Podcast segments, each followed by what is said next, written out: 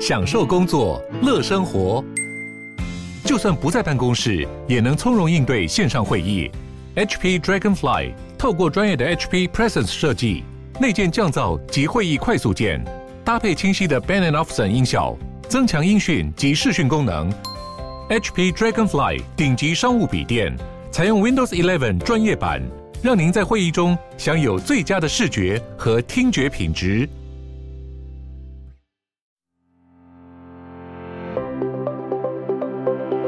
九九六年，我们第一次选总统的时候，甚至还试射飞弹。那、啊、其实，其实大家从长期的一个趋势观察下来，会发现说啊，其实中国大陆对于台湾选举的影响，它的施力点也越来越小了。目前党内接班的情势其实是蛮明显的，应该就是赖清德算是定于一尊啊。对，就是就是可能他的声望应该会越来越高这样子。在目前的情况来看，我觉得当然侯友谊跟郭台铭的支持度会比朱立伦还要来得高。那朱立伦是有比较大的主动权，而且他也比较没有包袱。那这就看接下来国民党要怎么去做一些协调，这样子。欢迎收听《远见 On Air》，各位听众朋友，大家好，我是主持人《远见》杂志总编辑李建新。哇，今天我们同样邀请哈，延续上一集来讨论我们这次九合一大选的一个议题。我们先欢迎我们的资深撰述陈思豪，思豪好。各位《远见 On Air》的听众朋友，大家好，我是思豪。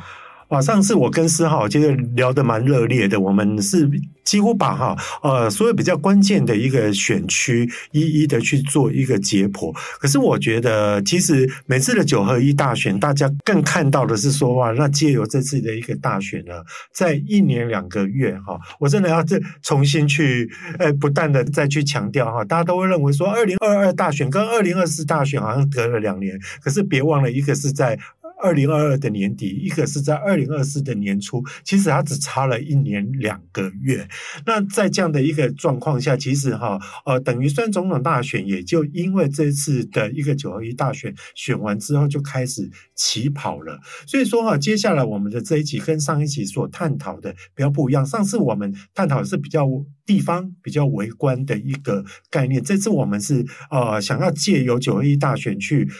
探讨就是说，将来哈，呃，我们在一年两个月之后的一个总统大选。到底他那个样貌有没有什么样的一个一个状况？那上次其实四号也有也有提到了，就是说哈，哇，这一次其实其实对于国民党来讲的话，马，门黄应该熊会炸哈，因为你们的执政将会会成为后面的几个月的一个一个重要的一个一个攻防啦。那所以说哈，会不会有钟摆效应呢？我觉得其实大家也都在等着看哈。好，那首先呢，我觉得其实每次在总统大选的时候不。免就会有一个议题被挑起来啊！刚刚其实丝毫有提到说，这一次国民党捡到很多很多的一个选战红利。大家记不记得，其实，在二零二零年的时候，呃，小英在选总统的时候，其实他也。捡到了很多枪嘛，包括就是说那时候那时候中国大陆的的很多很多的一个事情，让让所以说让让让小英虽然虽然在二零一八是民进党是大败，但是二零二零哇，那那个整个声势是是差非常多的一个一个状况。好，其实我我会觉得蛮诡异的一点啊，我因为最近不是发生了那个中国的白纸革命嘛，我我在想说，如果白纸革命哈。早发生个一两个礼拜哈，选情会不会有翻转啊？我觉得这个事情是我第一个想要问问思豪的。还有另外一个部分，就是说，其实我觉得这次国民党，呃，很多人说这次国民党有有提升到二点零，就是因为刚刚像思豪有提到说，呃，朱立伦党主席他现在不会再去再去。提到刻意去提到，就是说两岸要统一啦，那九二共识啊，几乎都没有再提，他反而提出的是一个亲美、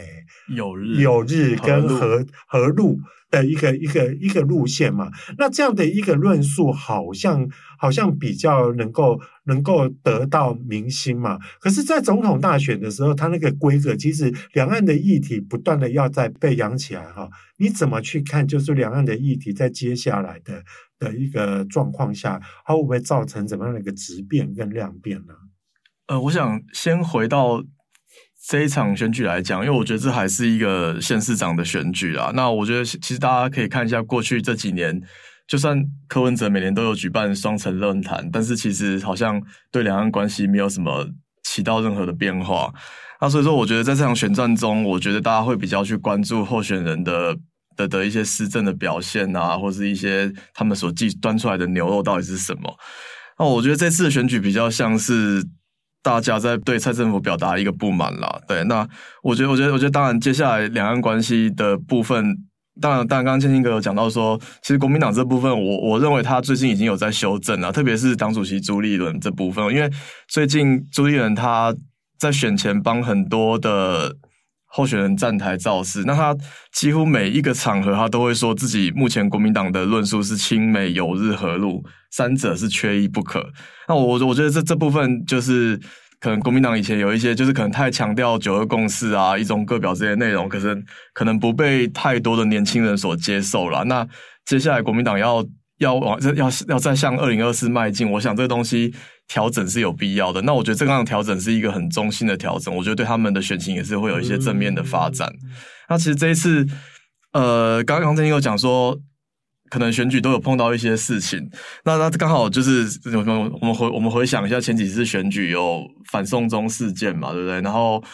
呃，周子瑜道歉，周子瑜对，然后还有还有，当然后来还有还有太阳花这样子，所以那几次。呃，民进党等于是有点顺水推舟的意味，就是啊，就是在趁着这个东西，然后打出辣台妹啊、辣台派，然后抗中保台，那最后获得了很多的共鸣。但这次变成是这次的大环境，其实对反而是对民进党比较不利，因为中共对台军演，然后国防部最近在讨论说，哎，是不是要恢复一年的的的的的兵役？那其实蔡英文在这场选战中，他也有也是有一些两岸的论述，他是跟大家讲说。呃，这场选举是中共二十大，就是习近平第三任的之后的台湾的第一场选举，所以台湾应该要展现自己的意志，然后向对岸来表表达他们我们的想法。这样，那其实这东西其实是有点难连结啦，因为你其实就其实县市长首长真的跟两岸的选举其实真的没有太大的关系，所以让大家很难有做一些联想，甚至有很多专家学者有讲说，其实你是因为通常会打这种东西的东西，突然会打这种牌。是因为你执政不利的情况下，才会去诉诸这种比较意识形态的东西。嗯、对，那那其实这次感觉也是也是这个样子，加上大环境是不好的，所以蔡英文这些谈话感觉不像是。顺水推舟，反而有点像是在火上加油这种感觉。嗯、对，其实其实哈，思豪刚刚刚这样讲，我应该可以简单的来讲一下，就是说，同样是两岸牌，或者说哈，其实其实是朝中牌。我们我们如果单纯我们用这样的一个东西来 define 的话，就是说以朝中牌来来讲的话，其实那个整个在性质上面有点不一样。在过去几次哈，民进党之所以会捡到枪，是比较是属于说中国大陆。采取了一个非常非常强硬的一个态度，他们比较像是挑衅者。如果我如果我这样把一一刀一刀两分的话，是这个样子。可是这一次好像那个角色有点互换哦，大部分都是绿营的政府在挑起这个这个仇恨值的一个部分。而且其实我觉得也蛮有趣的一点，就是说，哎，这次选完了之后，哈，哎，其实其实中国大陆像像他们国台办的一个发言，哎，也没有太消费这个事情。没有没有趁以前都会趁势而起，就是说啊，这个就是哈，我们台台台湾的人民哈，心向祖国，会渴望着就是说祖国怎么样？可是这次其实他们是用一个比较 peace 的一个概念，是说那其实大家都比较渴望和平，啊，渴望就是说能够能够对对于。生活能够过得好的这样的一个一个状况，所以我我我个人发现说，其实中国大陆在对于对台的一个选举的一个 comment 上面，其实它也有一些修正。思豪觉得呢？呃，我觉得当然是有，因为其实 过去很多次都被民进党拿来做一些政治的操作啦。对，那那我觉得这部分当然就是他们自己可能自己也知道一些一些一些后果。那加上我觉得他们现在。其实，其实内部可能也有一些，也有一些灵性的问题，包括自顾不暇，但是包括包括防疫啊，就是就是目前最近最近，那他最近引发了这个白纸革命的事情，所以我觉得他们其实对于台湾的选情，其实还是还是能够少谈就谈。其实我觉得这个现象已经不是这一次啊，我觉得从最近几次其实看得出来有慢慢在递减的状况，因为其实不知道我们记还记得一九九六年我们第一次选总统的时候，甚至还。还还有四射飞弹。那、啊、其实其实大家从长期的一个趋势观察下来，会发现说啊，其实中国大陆对于台湾选举的影响，那个力道，它的施力点也越来越小了。对。是好像讲，就会让我想起，就是说那时候的台海危机，其实其实是非常非常非常的的的的激烈了哈。那呃，其实提到呃谈完了两岸之后，其实有一个议题也是。也是大家都会去关心的哈，就是两党的下一个接班人，总统接班人会是谁？我们先来看一下民进党嘛。那民进党这一次其实真的也比较比较特别，因为其实呃这次的一个选举的一个检讨上面，其实党内已经有非常多的声音是直接。对象蔡总统，因为因为很多候选人或在提名的一个政策上面，他会觉得是是蔡总统的个人的一个意志，或者是说他自己一个强势的一个一个一个作风嘛。所以说有有人会觉得说鹰派瓦解啦，或者是说鹰派的的一个势力哈有一些消减嘛。那那当然蔡英文也辞去了党主席，可是哈现在现在大概跨比较跨模的，就是说那苏贞昌还是一样还是一样在啊那。那那现在现在就是说是陈其迈当代理主席嘛，那郑文灿就是就是大选的检讨的的召集人嘛。那另外有一个关键的角色就是就是说赖清德的势力是不是应就会在这次崛起呢？四号怎么看呢？哦，我觉得这次选举的结果其实蛮蛮明显的啦，因为赖清德我觉得他是在一个。很有优势的一个位置，领先其他其他几个有想参选二零二四的的的的优势，其实他的他的优势还算是蛮大的，因为毕竟这次桃园输掉，那郑文这是郑文灿执政八年的县市，那这一个县市被国民党拿走，那其实对郑文灿来讲其实是很伤的。那陈建仁这一次看能看能够看出来，蔡英文是很想要拉拔他，然后让他去担任帮陈时中来做辅选的动作，但是其实结果也不理想。他刚刚建兴哥还漏掉一个人，那就是林家龙这样子。那对林佳林家龙感觉他是想要利用这次机会，看能不能。寻当年那个游锡堃模式，因为游锡堃当年选新北，哦、他只差了三万票。对对对，但但当时他选的很好。那后来在党内就是有利，就是大家觉得说啊，你没有功劳，也也有很牛博，对对，也有很大的苦劳。那后来你看，现在游锡堃去当了立法院长这样子。哦、那我我感觉林佳龙也是想要寻这样的模式，这在就是看能不能够东山再起。但是他最后也是输了侯友谊四十万四十多万票的选票。那我觉得。他的二零二四的门票应该也是也是没有了啦，所以我觉得目前党内接班的情势其实是蛮明显的，应该就是赖清德算是定于一尊啦，对，就是就是可能他的声望应该会越来越高这样子。接下来要要观察，就是说他的接班是不是能够那么的顺利，因为毕竟。当初小英在参选的时候，小英在选连任的那一年，大家应该印象还有印象还很深刻。那时候赖清德是跳出来跟他就是争党内的初选，那一阵子其实两边就是有很大的一些嫌隙。那赖清德甚至还接受媒体访问的时候公开。就是指责说蔡总统用王军攻击他这个样子，所以我觉得两个人不和的那个传言其实也不是传言啦，就是那个那个那个情况其实是已经存在很久了。他其实从这次选战的一些安排，其实也看得很很蛮明显的。你看赖清德基本上很少去替陈时中站台。他我记得印印象中，他站台的次数应该应该不到，不到屈指可数。对，那这有我记得还有一个画面是他们两个站台举手的时候，其实陈时中的脸是那个表情是有点有点有点尴尬的那个那个表情的。当然啊，但但这是这是媒体自己的一些趣味的解读，但是但是从这些事情看得出来，其实蔡跟赖之间是不管是他们两个人，或是他们底下的派系或者是阵营，其实是是很壁垒分明的啦。对。呃，可是很多人也都会说哈，民进党有一点是国民党比不过的，就是说他们当每次在选举的时候，党内斗争的很厉害，可是到了就是其实都会蛮团结的啦。是可是我我觉得这次又跟以前有点不太一样哈，就是说我我不知道，这必须要看大这次的检讨过后，其实民进党的那个整个氛围是不是是不是非常的能够能够凝聚起来。四号，我这我不知道你记不记得二零一八那个什么整个大败选的时候，我，那时候其实蔡小英也非常非常惨。隔天不是还有那个五大佬，五大独派大佬，诶是四大还是五大忘了？不是还登报，就是说希望他他要知难而退，然后他要他要他要深刻的检讨。所以其实那时候其实其实民进党有一个状况，就是说他惨到最后的时候。还是反而是是他反弹的时候，你觉得这样的一个氛围，在二零二二零二三、二零二四会会有机会出现吗？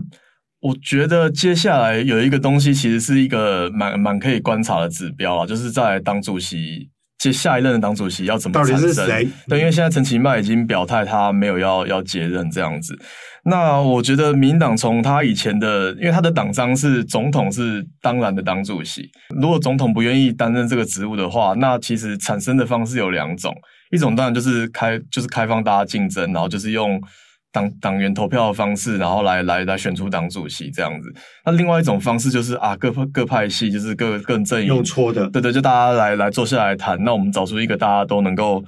呃，认同的一个人，对，等于找一个共主，或是大家都能够接受的人选这样子。那目前看起来应该是要选的机会是比较高了，因为就其实有一些人都被点名，像郑文灿啊、潘孟安啊，然后苏家全，然后甚至连前前党主席卓荣泰也也有被点名这样子。那我觉得如果再重新要做党主席的选举的话，那我觉得这个东西就要看到时候出来的人选是谁。如果说蔡英文的派系这边还是愿意，还是有推，还是想要来掌控党机器的话，那我觉得届时民进党内可能就会有一场腥风血雨的斗争。理解理解理解，就是如果说他是比较带比较偏小英这个阵营这部分，派如果他对他如果他真的出来，那又去跟。比如像郑国会有一些合纵连横啊，然后要争这个党主席的话，那我觉得势必会有一些、哦、一一些一些一些一些一些斗争的过程啊。对，所以你言下之意的话，如果对民进党来讲的话，其实大概点哎，他蛇蛇哎，然后大家大家大家瞧一瞧，反而是一个比较好的一个结果嘛，会比选举来的来的不会再去伤到一次的元气。是这样吗？因为其实这几年，因为民进党派系其实很多啦，像什么新潮流啊、正国会、永延会这些，什么绿色友谊连线，其实他他们民进党的派系其实很多，但是哎，永延会不是说要解散的，但是没有，还还有还在还在还在。那那其实大家其实这几年有一个蛮壁垒分明的现象，就是其实有一有一部分的派系是分为亲英，就是就是挺英派，那有一部分是反英派，这样就是这两边其实。就是就是有有有一个有一个有一个怎么讲，有一个明争暗斗的一个一个过程啊，对啊，那那我觉得就是再来的这个情况下，就是看大家要怎么去处理这件事情，因为如果你真的又要带，要到时候又要再展开党内厮杀的话，那只是拖慢民进党决定人选的时程。那我觉得对民进党现在来讲，他们应该是赶快整合好脚步，然后赶快去。决定二零二四的人选，然后想办法去改善目前的施政，我觉得对他们来讲会是比较好的做法。是，呃，谈完了民进党之后，当然也要来看一下国民党了。其实国民党党的那个二零二四的接班人的一个精彩度，完全也不会不逊于民进党的精彩啊！哈，就是说，当然，当然，第一个就是说这一次，呃。朱立伦算是说，哎，有有东山再起的一个情况，要不然之前刚接党主席的时候，哇，那包括包括刚我们提到像张像桃园市长的一个一个提名啊，也他们七荤八素的，然后然后这是这是一个，但是这一次的一个胜选，我觉得我觉得感觉上，哎，对于民对于朱立伦的一个一个争取争取总统大位，我觉得是一个蛮。好像是一个机会，然后另外呢，可是我们也都觉得，就国民党的另外几个人选，例如拿赵少康来讲的话，其实赵少康这次辅选，他他的子弟兵，哎嘛，酸咖北败呢，那所以说哈，其实在这一方面，他是不是也是个，也是也是一个角逐大位的一个咖？还有别忘了，就是说侯友宜。虽然大家会觉得说，侯友宜不可怜啊，因为他才刚出来选，可是我觉得侯友宜有一个另外的一番解读，大家对他的一个解读就是说，其实侯友宜他现在是真的就是全台湾最大诸侯，而且他得票率又又又又是又创下了创下了一个一个高点。还有在选举的时候，其实民进党在打他的时候，就不断的在说：“你选侯友宜，他两年就会落跑。”可是他还是得到那么高的一个票数，有人就会觉得，就是说，感觉让选民啊，这一百一十五万票选民好像有点接受跟默许，就是说。啊，我我我栽了哈啊！可是我还是会投给他，所以说是不是也为侯友谊去做好一个将来他辞掉新北市长，然后去去去选举的一个台阶下呢？所以这三个人你怎么看？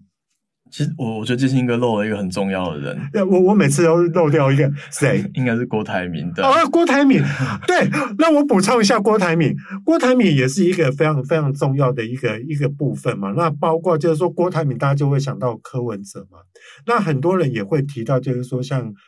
高虹安的胜选，那是不是代表就是说，哎，最起码呃，在白这个阵营里面，他没有了没了台北市。但是他最起码有一个有一个那个新竹的一个根据地，但别忘了，其实刚刚在在谢在谢谢谢谢带领他的人，就是说哈，他他感谢的人的一个一一一个 priority，其实是把是把郭董跟宣董放在前面，然后那个。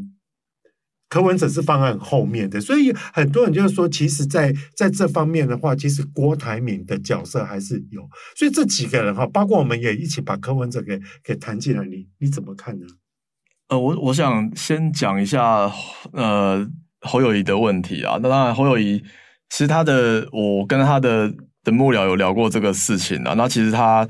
当然，大家想的还是说说，一其实距离二零二四的时间其实没有太久，因为我们我们看就是总统通常会在五二零就职嘛，那选举大概会在二零二四，通常是在一月，就是过年前就会举行。那现在已经是十二月了，所以等于就是哦，对，对，这次过年又过得特别少，是是是，所以所以加上加上可能确定人选什么的，其实侯友谊要宣布参选，有可能就是这过完年之后就要表态了。甚至过完年可能一两个月，他就要开始表态，到时候可能还要展开党内初选啊，还要做一些事情这样子。Anyway，但重点是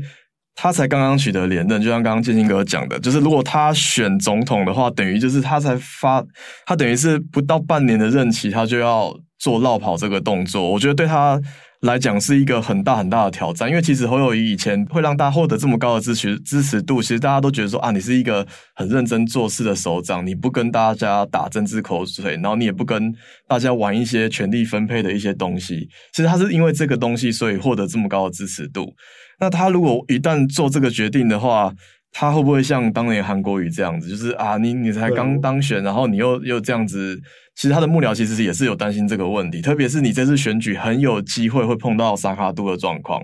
那你一旦选输，那你又背负着绕跑的的的一个骂名，那你有可能是等于是一种多头落空，对，一种两败俱伤。那还是说我想要就是稳扎稳打，就是。啊，我我赶快把我的新北市长好好的做完，然后累积更多的政治的能量，然后准备再下一次的选举。啊，当然，其实很多事情要要到再再四年，其实都很难讲。嗯，那其实就是就是他们幕僚自己也在在怎么样，在在在思考的地方了。但我觉得对侯友宜来讲，他就是有这个问题要面对。那我相信到时候他如果真的有意要出来的话，一定是会党内会有人先。帮他抬轿，先酝酿，对对对，酝酿这件事情，那最后再让他出来。但是我相信他势必会接受到非常严格的一个挑战啊，特别是他做可能做不到半年，他就要抛下市政去选选总统这件事情。那我我觉得这个东西可能可能是他团队自己要做好评估的，因为有可能因为这一件事情，所以导致后面整个骨牌效应，让他整个原本的对政治 credit 都没有这样子。郭台铭这个东西，就是当然，其实郭董的的意愿，其实大家大家都没有，大家都说不上来，就是没有人可以真真的能够窥视说他内心到底有没有什么想法。但是我觉得郭台铭会是大家一个很期待的一个一个对象啦。如果如果说他真的出来的话，当然还是遇到蓝营整合的问题。嗯，但是我我觉得这个事情。呃，蓝蓝营的协调机制也很奇怪，因为其实上上次的选举，我们可以看到，就是郭台铭原本一直决定要参选，但是到最后一刻他却缩手了，他可能在最后一刻就宣布说啊，我我不想选这样子，所以我觉得国民党到底要怎么去产生这个人选，其实我觉，我觉得，我就就连我们在在跑新闻的也没有办法完全做一个很好的拿捏，这样。但我觉得，在目前的情况来看，我觉得当然侯友谊跟郭台铭的支持度会比朱立伦还要来得高。但朱立伦是有比较大的主动权，而且他也比较没有包袱。那这就看接下来国民党要怎么去做一些协调，这样子。那当然还有一个就是说。呃，蓝营自己内部协调完之后，还有可能要碰到柯文哲的这个问题。因为就我所知，其实柯文哲他虽然前几天受访，他说他要回台大任职嘛，他说他可能十二月二十六号就要去台大上班这样。但是我据我了解，他已经在筹备他的那个竞选办公室，他有找了一些幕僚，就是准备要开始。就是做一些选总统的一些前置作业这样子。是。那据我所知，柯文哲这个人，他其实目标很明确，他也是一个就是目标很明确，他是不不不会去在乎什么政治利益啊、政治分配的这些人。他所以他他有了一个既定目标，他就会很坚定的去实践这个东西。所以我觉得要怎么蓝白到时候要怎么整合，我觉得是一个蛮关键的一个一个问题啊。那当然有。有很多党内的人讲说啊，至少这一次，你看像台北新竹，其实虽虽然没有讲明白，可是其实两边整合的其实是蛮好的，那也都取得了一个不错的成果。那能够在这样的基础下，看两边能不能够就总统大选这个东西也能够好好坐下来谈。那我觉得这个对对于这些怎么讲，对于泛蓝，也就是对在野党这个部分是一个很关键的东西。如果两边又出现分裂的话，当然就是选情当然就会不太乐观了。嗯，那听起来每一个候选人哈都有他的一面，但是也有他的一个风险嘛。就拿朱立伦来讲的话，呃，他他是比较。跟其他几个来讲的话，它是比较低风险，顺理成章可以去做这件事情。它比较低风险，所以说它有可能是以四号的结果来讲的话，它有可能是第一个表态，因为它表态的风险是很低，但是它民意支持度没有那么高，再加上说之前败选的一个一个阴影也都还在嘛。那侯友谊是呼声很高了，但是问题就是说，我要承担的那个 risk 实在是太大了。他那个大到大到有点有点，所以说我觉得他的就是，如果如果照四号这样讲的话，他比较可能需要别人帮他造个风，那个看风造到什么样的一个程度，他他他他在顺着那个风走。如果如果风不足的话，就就就维持在他的他的地位这样子，他的他的位置在继续。而郭台铭的话是大家都还在还还还都。大家其实都不懂他的心呐，哈。对对，所以说这一这一点是比较那个。那那我觉得这这中间来引的部分，就是比较关键的，就是就是在于说要看柯文哲的。的角色会是会会会会是怎么样嘛？那所以说，其实我觉得二零二四的一个总统大选都还是蛮蛮诡谲多变的啦。那那其实哈，最后我我其实会会有点想要额外想要问问思浩一个问题哈。侯友宜的一个案例来看的话哈，其实当时大家就就就提到就是说，他那时候也都不太表态，就是说说他。他支持像那时候韩国语的时候，他站台也是这样子姗姗来迟嘛。可是他这一次有点比比较不一样，他开始提到在在感谢词的时候开始提到国家层次嘛。好，那那我我我会有一个议题想要跟你讨论一下，就是说你会你觉得哈，就是说像像这次我们选的虽然是地方诸侯，可是哈地方诸侯如果说。会不会有那种叶尔钦效应呢？也就是说，像侯友，因为他票数在太大，他掌握了最多的一个民意。那相对在民进党的一个部分，其实刚开始第一时间哈，呃，会找陈其迈当代理党主席，我觉得也不是没有道理，因为他毕竟现在是是民进党里面拿到得票数拿到最高的等等那一个嘛。那那你觉得就是说像，像像这种叶尔钦效应会出现吗？就是那种这种势力会会变得很大，或者是说这这这这种这两个人的一个一个一个政治前途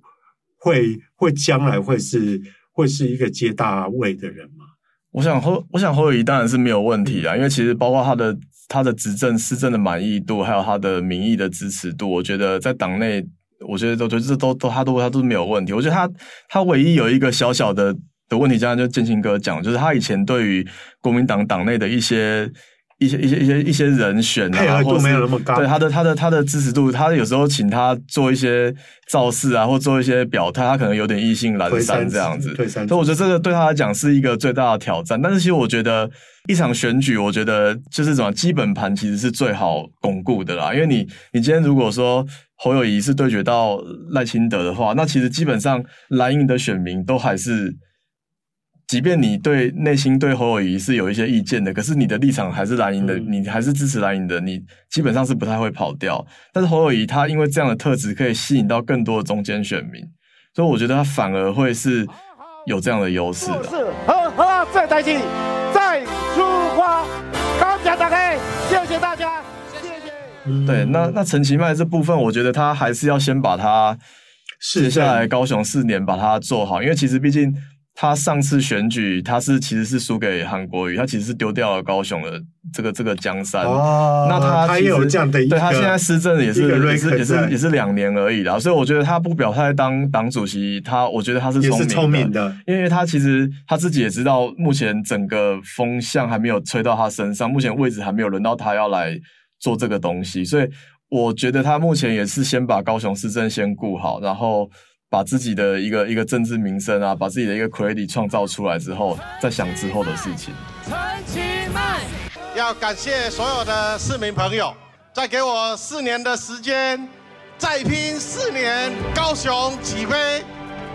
在未来的四年，是因为依照以往的。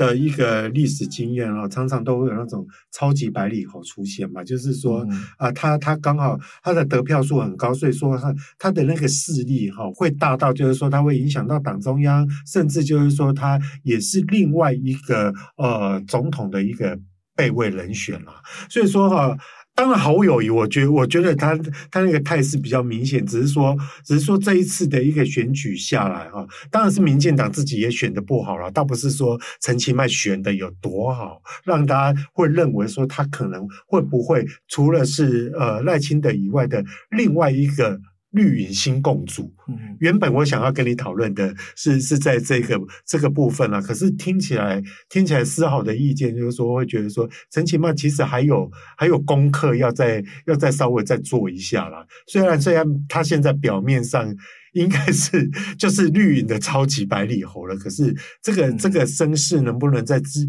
继续的堆叠上去哈？是是也也有待观察的。对，特特别是韩国瑜。大家其实有了韩国瑜的前车之鉴，我我觉得其实大家对于落对这个绕跑这个是是是蛮敏感的，啊，因为你其实你看韩国瑜当年他的身世，其实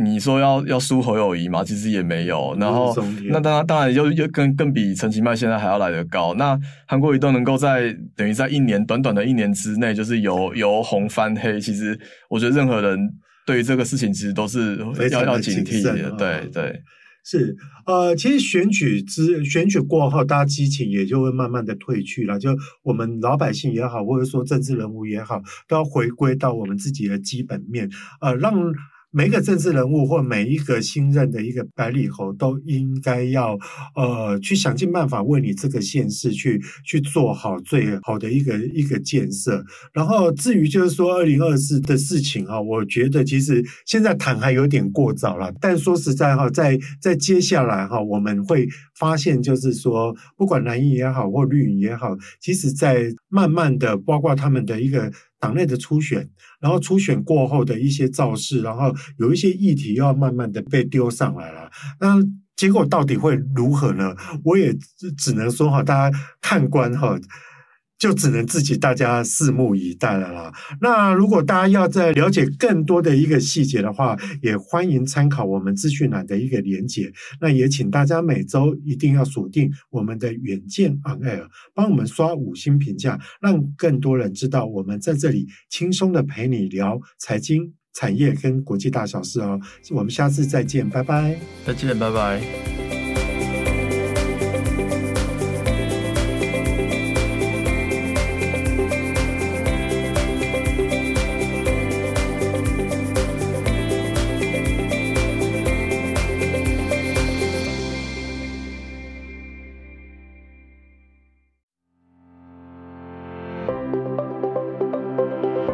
九九六年我们第一次选总统的时候，甚至还试射飞弹。那、啊、其实，其实大家从长期的一个趋势观察下来，会发现说啊，其实中国大陆对于台湾选举的影响，它的施力点也越来越小了。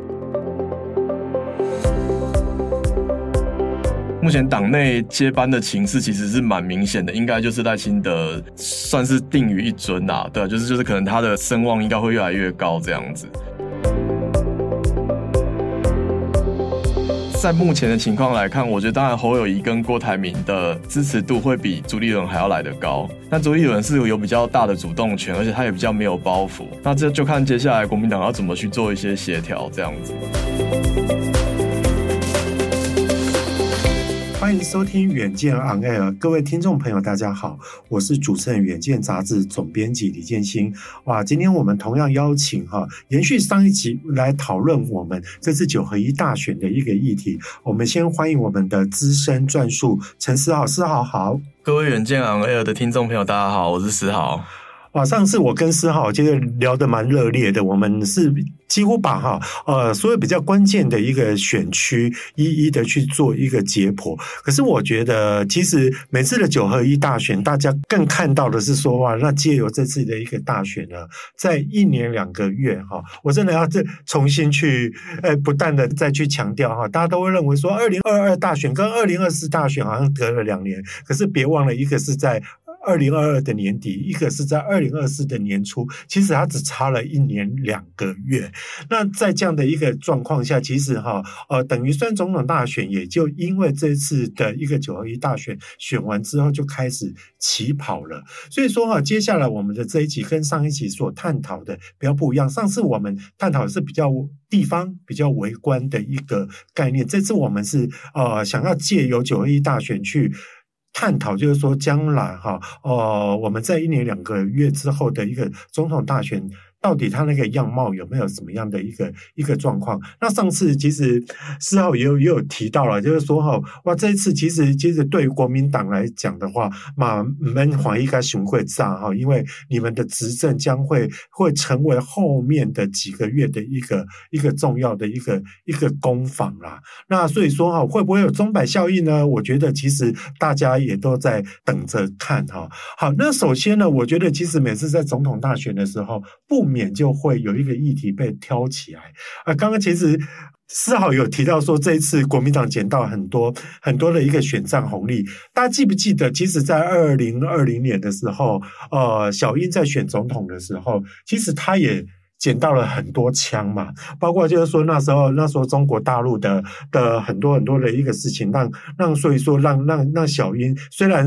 虽然在二零一八是民进党是大败，但是二零二零哇，那那个整个声势是是差非常多的一个一个状况。好，其实我我会觉得蛮诡异的一点啊，我因为最近不是发生了那个中国的白纸革命嘛，我我在想说，如果白纸革命哈。早发生个一两个礼拜哈，选情会不会有翻转啊？我觉得这个事情是我第一个想要问问思豪的。还有另外一个部分，就是说，其实我觉得这次国民党，呃，很多人说这次国民党有有提升到二点零，就是因为刚刚像思豪有提到说，呃，朱立伦党主席他现在不会再去再去。提到刻意去提到，就是说两岸要统一啦，那九二共识啊，几乎都没有再提，他反而提出的是一个亲美、友日、友日跟和和陆的一个一个一个路线嘛。那这样的一个论述，好像好像比较能够能够得到民心嘛。可是，在总统大选的时候，他那个规格，其实两岸的议题不断的要再被扬起来哈。你怎么去看？就是两岸的议题在接下来的。的一个状况下，它会不会造成怎么样的一个质变跟量变呢？呃，我想先回到这一场选举来讲，因为我觉得这还是一个县市长的选举啊。那我觉得其实大家可以看一下过去这几年，就算柯文哲每年都有举办双城论坛，但是其实好像对两岸关系没有什么起到任何的变化。那所以说，我觉得在这场选战中，我觉得大家会比较去关注候选人的。的的一些施政的表现啊，或是一些他们所寄端出来的牛肉到底是什么？那我觉得这次的选举比较像是大家在对蔡政府表达一个不满啦。对，那我觉得，我觉得，我觉得，当然，接下来两岸关系的部分，当然，当然，刚刚建兴哥有讲到说，其实国民党这部分，我我认为他最近已经有在修正了，特别是党主席朱立伦这部分，因为最近朱立伦他在选前帮很多的候选人站台造势，那他几乎每一个场合，他都会说自己目前国民党的论述是亲美、友日、和陆，三者是缺一不可。那我我觉得这这部分就是。可能国民党以前有一些，就是可能太强调九二共识啊、一中各表这些内容，可是可能不被太多的年轻人所接受了。那接下来国民党要要往要要再向二零二四迈进，我想这个东西调整是有必要的。那我觉得这个样的调整是一个很中性的调整，我觉得对他们的选情也是会有一些正面的发展。那其实这一次，呃，刚刚曾经有讲说。可能选举都有碰到一些事情，那那刚好就是我们我们回我们回想一下前几次选举有反送中事件嘛，对不对？然后呃，周子瑜道歉，周子瑜对，然后还有还有，当然后来还有还有太阳花这样子，所以那几次。呃，民进党等于是有点顺水推舟的意味，就是啊，就是在趁着这个东西，然后打出辣台妹啊、辣台派，然后抗中保台，那最后获得了很多的共鸣。但这次变成是这次的大环境，其实对反而是对民进党比较不利，因为中共对台军演，然后国防部最近在讨论说，哎，是不是要恢复一年的的的的的兵役？他其实蔡英文在这场选战中，他也有也是有一些两岸的论述，他是跟大家讲说。呃，这场选举是中共二十大，就是习近平第三任的之后的台湾的第一场选举，所以台湾应该要展现自己的意志，然后向对岸来表表达他们我们的想法。这样，那其实这东西其实是有点难连结啦，因为你其实就其实县市长首长真的跟两岸的选举其实真的没有太大的关系，所以让大家很难有做一些联想，甚至有很多专家学者有讲说，其实你是因为通常会打这种东西的东西，突然会打这种牌。是因为你执政不利的情况下，才会去诉诸这种比较意识形态的东西。嗯、对，那那其实这次感觉也是也是这个样子，加上大环境是不好的，所以蔡英文这些谈话感觉不像是。顺水推舟，反而有点像是在火上加油这种感觉。嗯、对，其实其实哈，思豪刚刚刚这样讲，我应该可以简单的来讲一下，就是说，同样是两岸牌，或者说哈，其实其实是仇中牌。我们我们如果单纯我们用这样的一个东西来 define 的话，就是说，以仇中牌来来讲的话，其实那个整个在性质上面有点不一样。在过去几次哈，民进党之所以会捡到枪，是比较是属于说中国大陆。采取了一个非常非常强硬的一个态度，他们比较像是挑衅者。如果我如果我这样把一一刀一刀两分的话，是这个样子。可是这一次好像那个角色有点互换哦，大部分都是绿营的政府在挑起这个这个仇恨值的一个部分。而且其实我觉得也蛮有趣的一点，就是说，哎，这次选完了之后，哈，哎，其实其实中国大陆像像他们国台办的一个发言，哎，也没有太消费这个事情。也没有没有趁以前都会趁势而起，就是说啊，这个就是哈，我们台台台湾的人民哈，心向祖国，会渴望着就是说祖国怎么样？可是这次其实他们是用一个比较 peace 的一个概念，是说那其实大家都比较渴望和平啊，渴望就是说能够能够对对于。生活能够过得好的这样的一个一个状况，所以我我我个人发现说，其实中国大陆在对于对台的一个选举的一个 comment 上面，其实它也有一些修正。思豪觉得呢？呃，我觉得当然是有，因为其实过去很多次都被民进党拿来做一些政治的操作啦。对，那那我觉得这部分当然就是他们自己可能自己也知道一些一些一些后果。那加上我觉得他们现在。其实，其实内部可能也有一些，也有一些灵性的问题，包括自顾不暇，对，包括包括防疫啊，就是就是目前最近最近，那他最近引发了这个白纸革命的事情，所以我觉得他们其实对于台湾的选情，其实还是还是能够少谈就谈。其实我觉得这个现象已经不是这一次啊，我觉得从最近几次其实看得出来有慢慢在递减的状况，因为其实不知道我们记还记得一九九六年我们第一次选总统的时候，甚至还。还还有四射飞弹，那、啊、其实其实大家从长期的一个趋势观察下来，会发现说啊，其实中国大陆对于台湾选举的影响，那个力道，它的施力点也越来越小了。对，是好像讲，就会让我想起，就是说那时候的台海危机，其实其实是非常非常非常的的的的激烈了哈。那呃，其实提到呃谈完了两岸之后，其实有一个议题也是。也是大家都会去关心的哈，就是两党的下一个接班人，总统接班人或是什么？我们先来看一下民进党嘛。那民进党这一次其实真的也比较比较特别，因为其实呃这次的一个选举的一个检讨上面，其实党内已经有非常多的声音是直接。对向蔡总统，因为因为很多候选人或在提名的一个政策上面，他会觉得是是蔡总统的个人的一个意志，或者是说他自己一个强势的一个一个一个作风嘛。所以说有有人会觉得说鹰派瓦解啦，或者是说鹰派的的一个势力哈有一些消减嘛。那那当然蔡英文也辞去了党主席，可是哈现在现在大概跨比较跨模的，就是说那苏贞昌还是一样还是一样在啊那。那那现在现在就是说是陈其迈当代理主席嘛，那郑文灿就是就是大选的检讨的的召集人嘛。那另外有一个关键的角色就是就是说赖清德的势力是不是应就会在这次崛起呢？四号怎么看呢？哦，我觉得这次选举的结果其实蛮蛮明显的啦，因为赖清德我觉得他是在一个。很有优势的一个位置，领先其他其他几个有想参选二零二四的的的的优势，其实他的他的优势还算是蛮大的，因为毕竟这次桃园输掉，那郑文这是郑文灿执政八年的县市，那这一个县市被国民党拿走，那其实对郑文灿来讲其实是很伤的。那陈建仁这一次看能看能够看出来，蔡英文是很想要拉拔他，然后让他去担任帮陈时中来做辅选的动作，但是其实结果也不理想。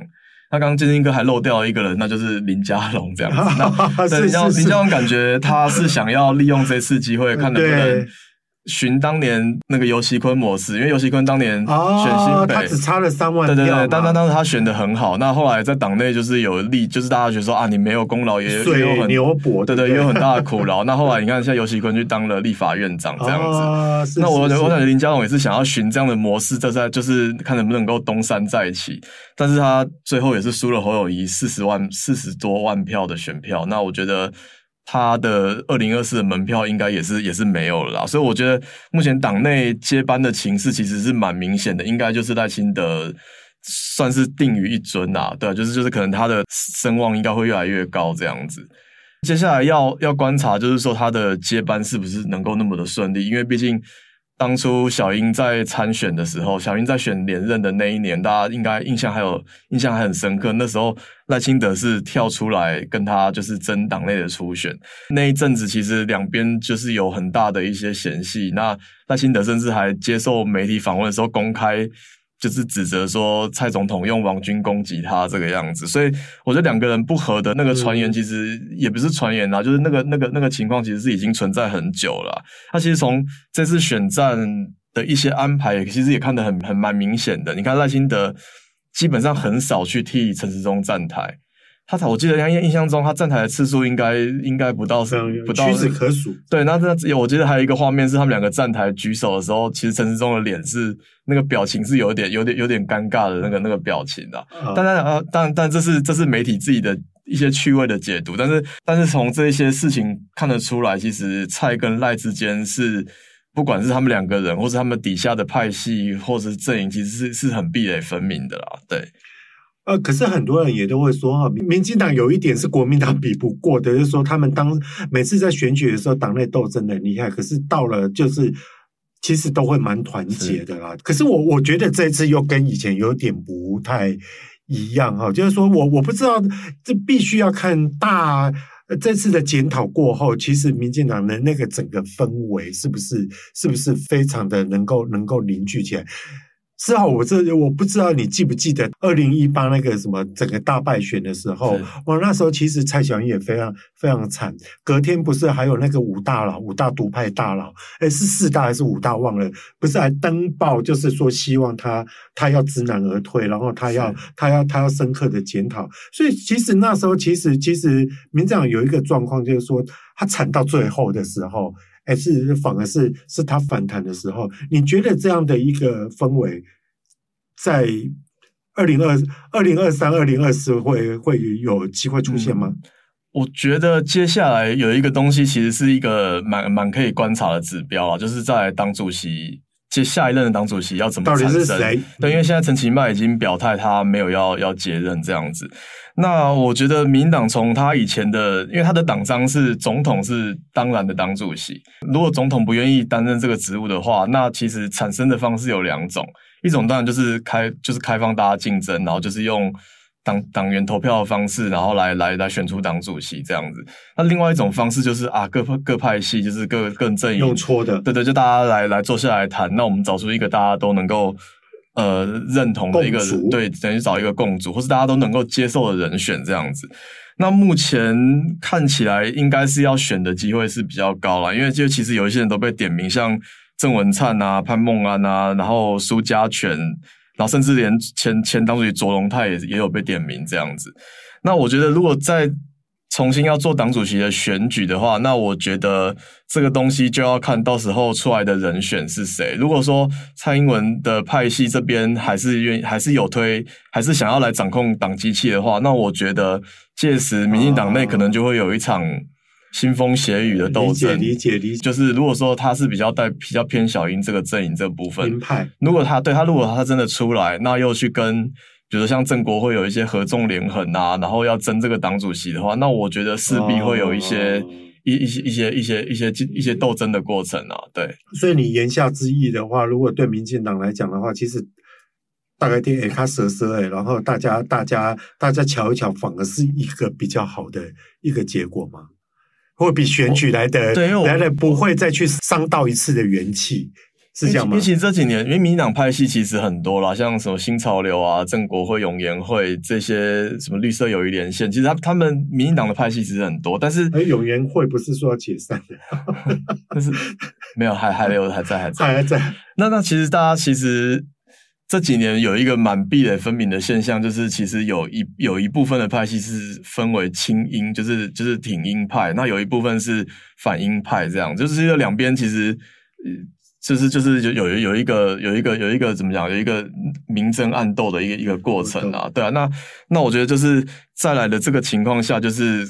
看大家要怎么去处理这件事情，因为如果你真的又要带，又到时候又要再展开党内厮杀的话，那只是拖慢民进党决定人选的时程。那我觉得对民进党现在来讲，他们应该是赶快整合好脚步，然后赶快去。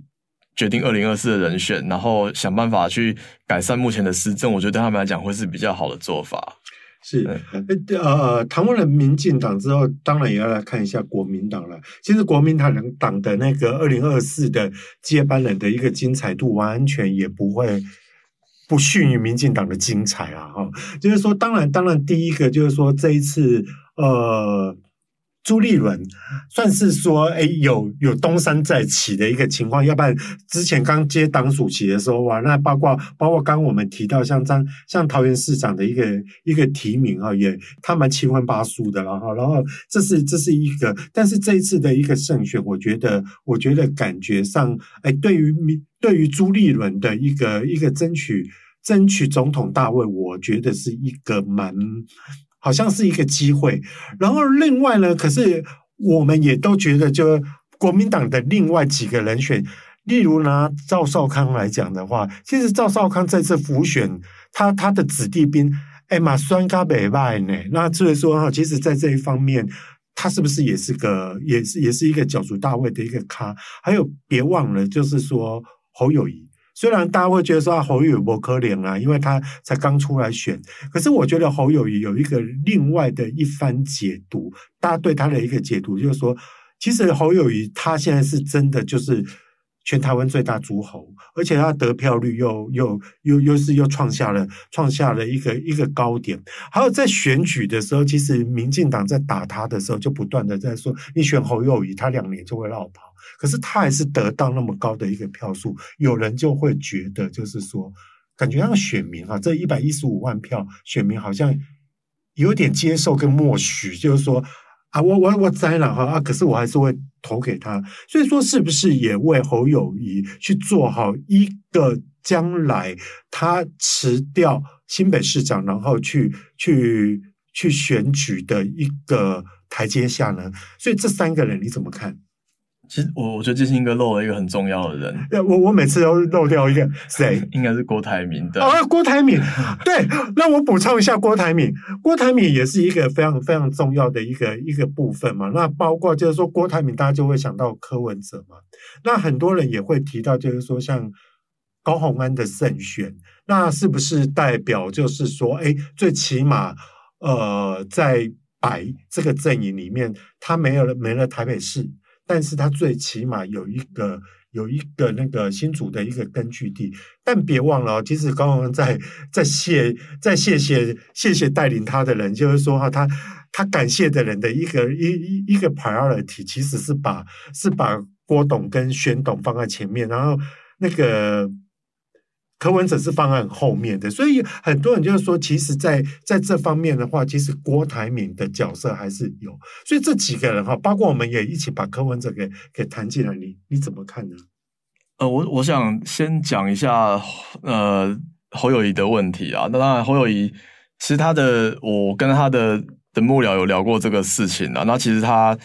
当然，大家想的还是说说，一其实距离二零二四的时间其实没有太久，因为我们我们看就是总统通常会在五二零就职嘛，那选举大概会在二零二四，通常是在一月，就是过年前就会举行。那现在已经是十二月了，所以等于就是哦，对，对，这次过年又过得特别是是是，所以所以加上加上可能确定人选什么的，其实侯友谊要宣布参选，有可能就是这过完年之后就要表态了。甚至过完年可能一两个月，他就要开始表态，到时候可能还要展开党内初选啊，还要做一些事情这样子。Anyway，但重点是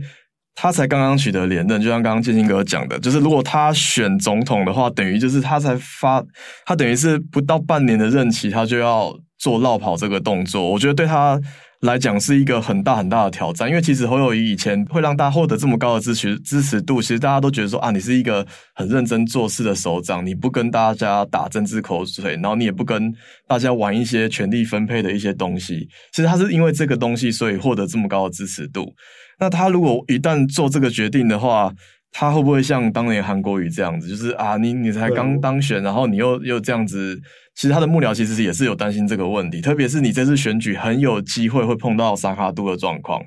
那你一旦选输，那你又背负了绕跑的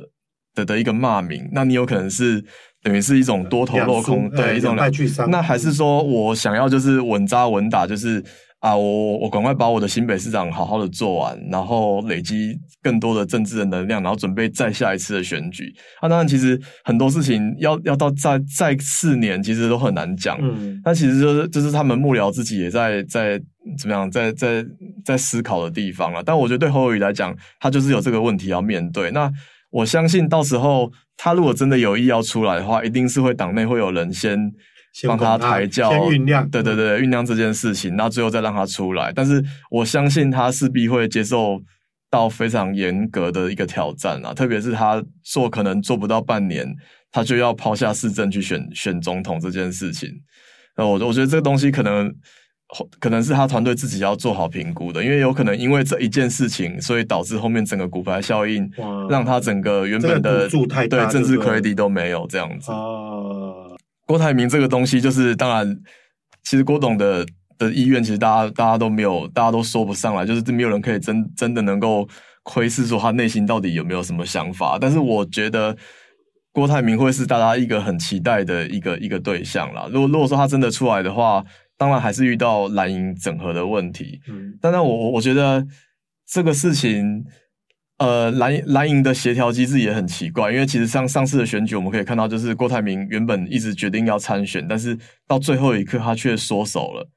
他可能在最后一刻就宣布说啊，我我我不想选这样子，所以我觉得国民党到底要怎么去产生这个人选，其实我就我觉得我就就连我们在在跑新闻的也没有办法完全做一个很好的拿捏这样，但我觉得。在目前的情况来看，我觉得当然侯友谊跟郭台铭的支持度会比朱立伦还要来得高。但朱立伦是有比较大的主动权，而且他也比较没有包袱。那这就看接下来国民党要怎么去做一些协调这样子。那当然还有一个就是说，呃，蓝营自己内部协调完之后，还有可能要碰到柯文哲的这个问题。因为就我所知，其实柯文哲他虽然前几天受访，他说他要回台大任职嘛。他说他可能十二月二十六号就要去台大上班，这样。但是我据我了解，他已经在筹备他的那个竞选办公室，他有找了一些幕僚，就是准备要开始，就是做一些选总统的一些前置作业这样子。是那据我所知，柯文哲这个人，他其实目标很明确，他也是一个就是目标很明确，他是不不不会去在乎什么政治利益啊、政治分配的这些人，他所以他他有了一个既定目标，他就会很。坚定的去实践这个东西，所以我觉得要怎么蓝白到时候要怎么整合，我觉得是一个蛮关键的一个一个问题啊。那当然有有很多党内的人讲说啊，至少这一次你看，像台北新竹，其实虽虽然没有讲明白，可是其实两边整合的其实是蛮好的，那也都取得了一个不错的成果。那能够在这样的基础下，看两边能不能够就总统大选这个东西也能够好好坐下来谈。那我觉得这个对。对于这些怎么讲？对于泛蓝，也就是对在野党这个部分，是一个很关键的东西。如果两边又出现分裂的话，当然就是选情当然就会不太乐观了。嗯，那听起来每一个候选人哈都有他的一面，但是也有他的一个风险嘛。就拿朱立伦来讲的话，呃，他他是比较。跟其他几个来讲的话，它是比较低风险，顺顺理成章可以去做这件事情。它比较低风险，所以说它有可能是以四号的结果来讲的话，它有可能是第一个表态，因为它表态的风险是很低，但是它民意支持度没有那么高，再加上说之前败选的一个 一个阴影也都还在嘛。那侯友谊是呼声很高了，但是问题就是说，我要承担的那个 risk 实在是太大了。他那个大到大到有点有点，所以说我觉得他的就是，如果如果照四号这样讲的话，他比较可能需要别人帮他造个风，那个看风造到什么样的一个程度，他他他他在顺着那个风走。如果如果风不足的话，就就就维持在他的他的地位这样子，他的他的位置在继续。而郭台铭的话是大家都还在还还还都。大家其实都不懂他的心呐，哈。对对，所以说这一这一点是比较那个。那那我觉得这这中间来引的部分，就是比较关键的，就是就是在于说要看柯文哲的。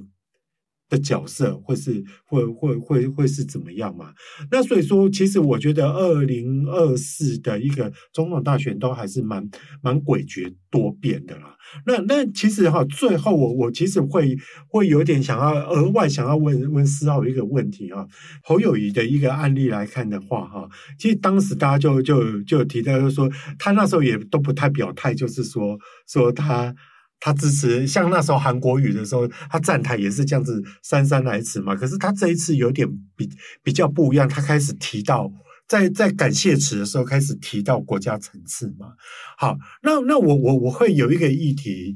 想要跟你讨论一下，就是说你会你觉得哈，就是说像像这次我们选的虽然是地方诸侯，可是哈地方诸侯如果说。会不会有那种叶尔钦效应呢？也就是说，像侯友，因为他票数在太大，他掌握了最多的一个民意。那相对在民进党的一个部分，其实刚开始第一时间哈，呃，会找陈其迈当代理党主席，我觉得也不是没有道理，因为他毕竟现在是是民进党里面拿到得票数拿到最高的等等那一个嘛。那那你觉得就是说像，像像这种叶尔钦效应会出现吗？就是那种这种势力会会变得很大，或者是说这这这这种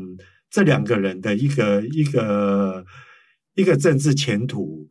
会会将来会是会是一个接大位的人吗？我想侯我想侯友谊当然是没有问题啊，因为其实包括他的他的执政施政的满意度，还有他的民意的支持度，我觉得在党内，我觉得都觉得这都都他都他都没有问题。我觉得他他唯一有一个小小的。的问题，刚刚就建新哥讲，就是他以前对于国民党党内的一些、一些、一些、一些、一些人选啊，配合度没有那么高。对他的、他的、他的支持度，他有时候请他做一些造势啊，或做一些表态，他可能有点意兴阑珊这样子。所以我觉得这个对他来讲是一个最大的挑战。但是其实我觉得一场选举，我觉得就是什么基本盘其实是最好巩固的啦。因为你，你今天如果说侯友谊是对决到赖清德的话，那其实基本上蓝营的选民都还是。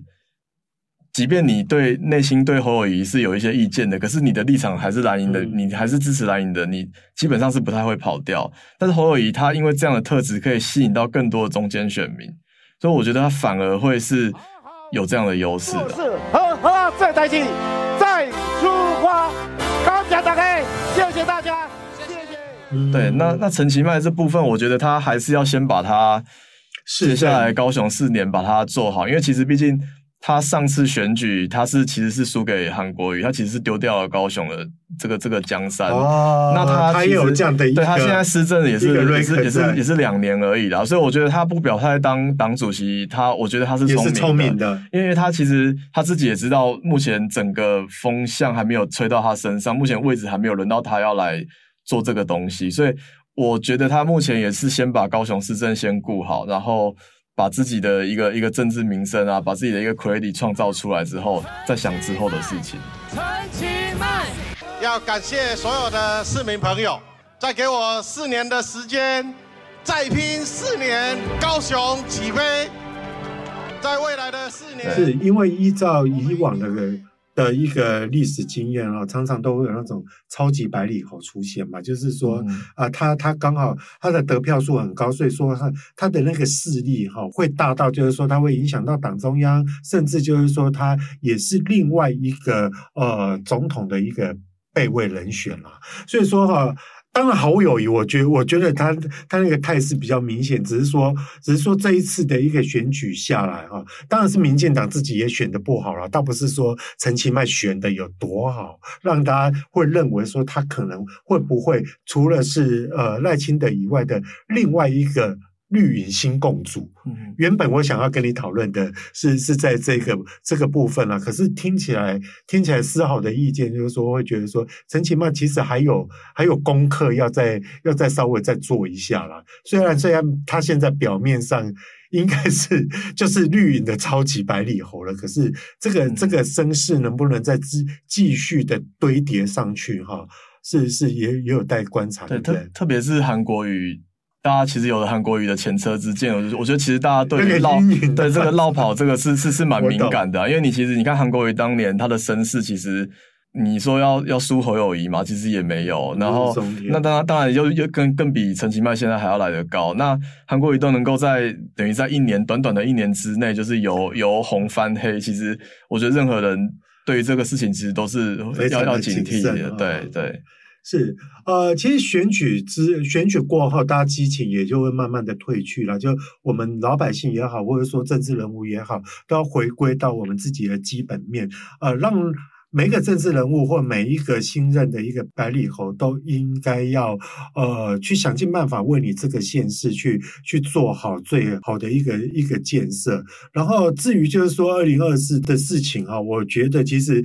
现在谈还有点过早了。但说实在哈，在在接下来哈，我们会发现就是说，不管蓝营也好或绿营也好，其实在慢慢的包括他们的一个。党内的初选，然后初选过后的一些造势，然后有一些议题要慢慢的被丢上来了，那结果到底会如何呢？我也只能说哈，大家看官哈。就只能自己大家拭目以待了啦。那如果大家要再了解更多的一个细节的话，也欢迎参考我们资讯栏的一个连结。那也请大家每周一定要锁定我们的远见 On Air，帮我们刷五星评价，让更多人知道我们在这里轻松的陪你聊财经、产业跟国际大小事哦。我们下次再见，拜拜。再见，拜拜。